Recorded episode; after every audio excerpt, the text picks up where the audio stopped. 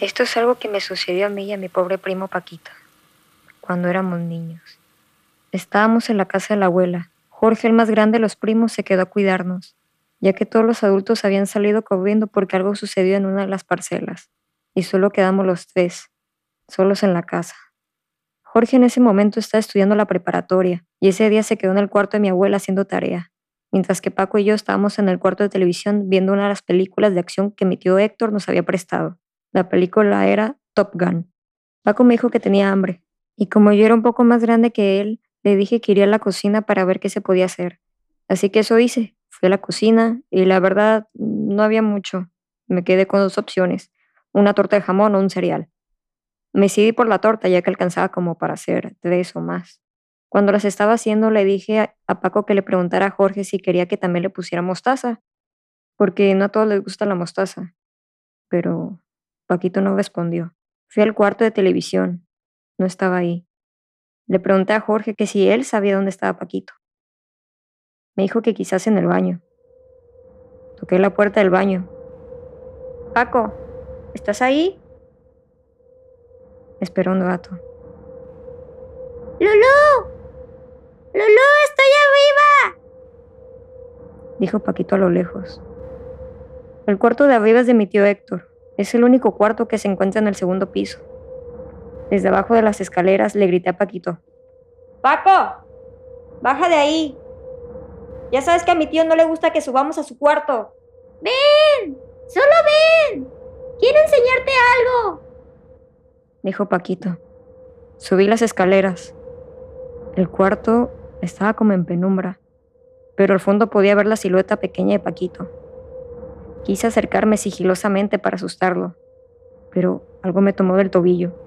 Era como una manita. Me aguanté el salto y el grito y miré hacia abajo. Paco. Ese no soy yo. Ayúdame. Tengo miedo. Cargué a Paco y sin ver atrás, bajé las escaleras y salí corriendo al cuarto de la abuela, donde se encontraba Jorge. Cuando nos vio, dijo que parecíamos tan pálidos como una leche. Le contamos lo que había pasado. Él muy valiente subió, prendió la luz y dijo que no había nadie. Subí con Paquito atrás de mí y en efecto no había nada. Pero no me explico cómo, cómo la voz era la misma que la de mi primo. Y la silueta que vi en el cuarto no había nada que pudiera simularla. Eso que me habló definitivamente no era Paco.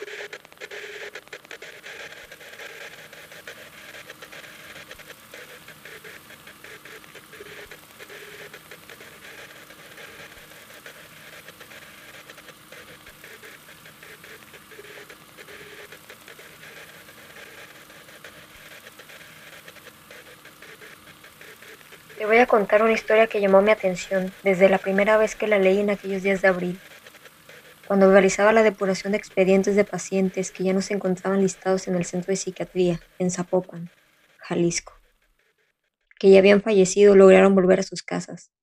La historia comenzaba así. ¿Alguna vez te has cuestionado sobre tus últimos días? ¿Sobre tu lecho de muerte? ¿Cómo será?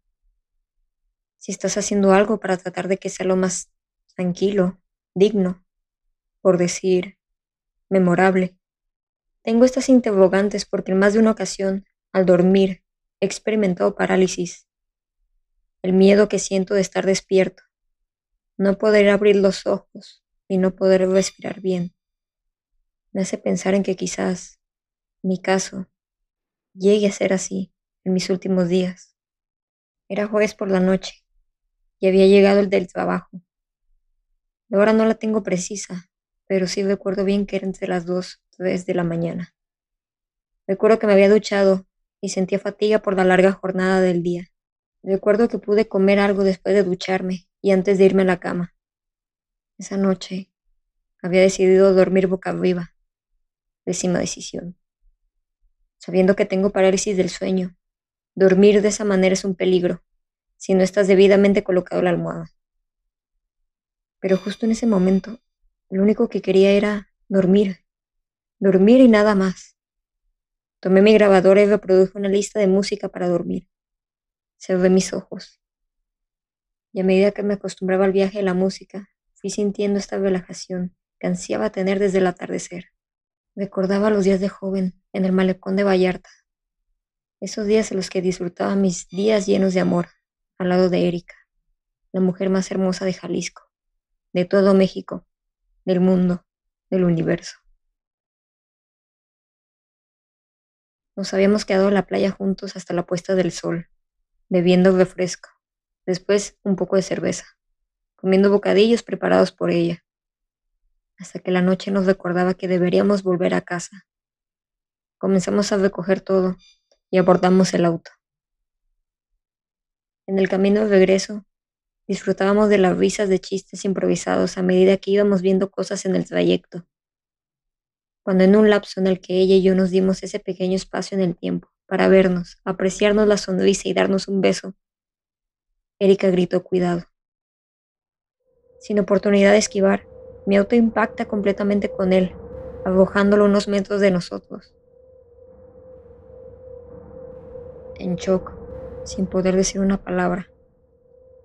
De escuchar mi respiración agitada, Erika pregunta, ¿qué hacemos? Por mi mente comenzaban a surgir muchos pensamientos, creencias. El hombre permanecía inmóvil en la autopista y entonces, en ese momento, Pisé el acelerador. Ella preguntó nuevamente qué hacía. Ese hombre ya estaba muerto y no pensaba ir a prisión. Esa noche llevé a Erika a casa. No pensaba dejarla sola con sus padres tras lo sucedido. Era ya medianoche. Y lo único que quería era olvidar lo ocurrido. Que ella se calmara un poco y poder dormir. Pero fue todo lo contrario.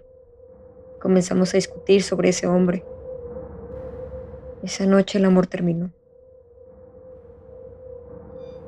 Decidió dejarme y siendo medianoche llamó a sus padres. Me pidió que no la volviera a buscar, que ya no quería saber nada de mí. Y momentos después se fue. Estaba muy cansado, tenía mucho que pensar, pero decidí ir a la cama y poder dormir. Dormí boca arriba. Al cabo de un tiempo, había podido dormir y cuando de repente comencé a sentir un peso sobre mi pecho. Me comenzaba a faltar el aire. Intentaba abrir mis ojos, pero no podía. Estaba despierto, pero no sabía qué pasaba. Me era imposible girar, hasta que al fin pude abrir mis ojos. El único que vi era tan extraño. Era... Era ese hombre de la autopista, desnudo y de pie sobre mi pecho. No podía moverme, hablar mucho menos gritar con la boca cerrada. Intenté respirar más profundo hasta que desperté. Y seguí en casa. Y yo seguía sin creer que este hombre siguiera apareciendo después de 20 años. Si en algún momento muero dormido, quiero que sepan que yo, Mario Alcázar, maté con mi auto al Señor. Pedro Gutiérrez la noche del jueves 2 de febrero de 1995. Como todo un cobarde, escapé. Y no me hice responsable de las consecuencias. Es curioso que Mario después de escribir esto muriera en esta clínica mientras dormía. Siempre dormía de lado, pero los guardias argumentaron que esa última noche que lo vieron vivo, había dormido boca arriba.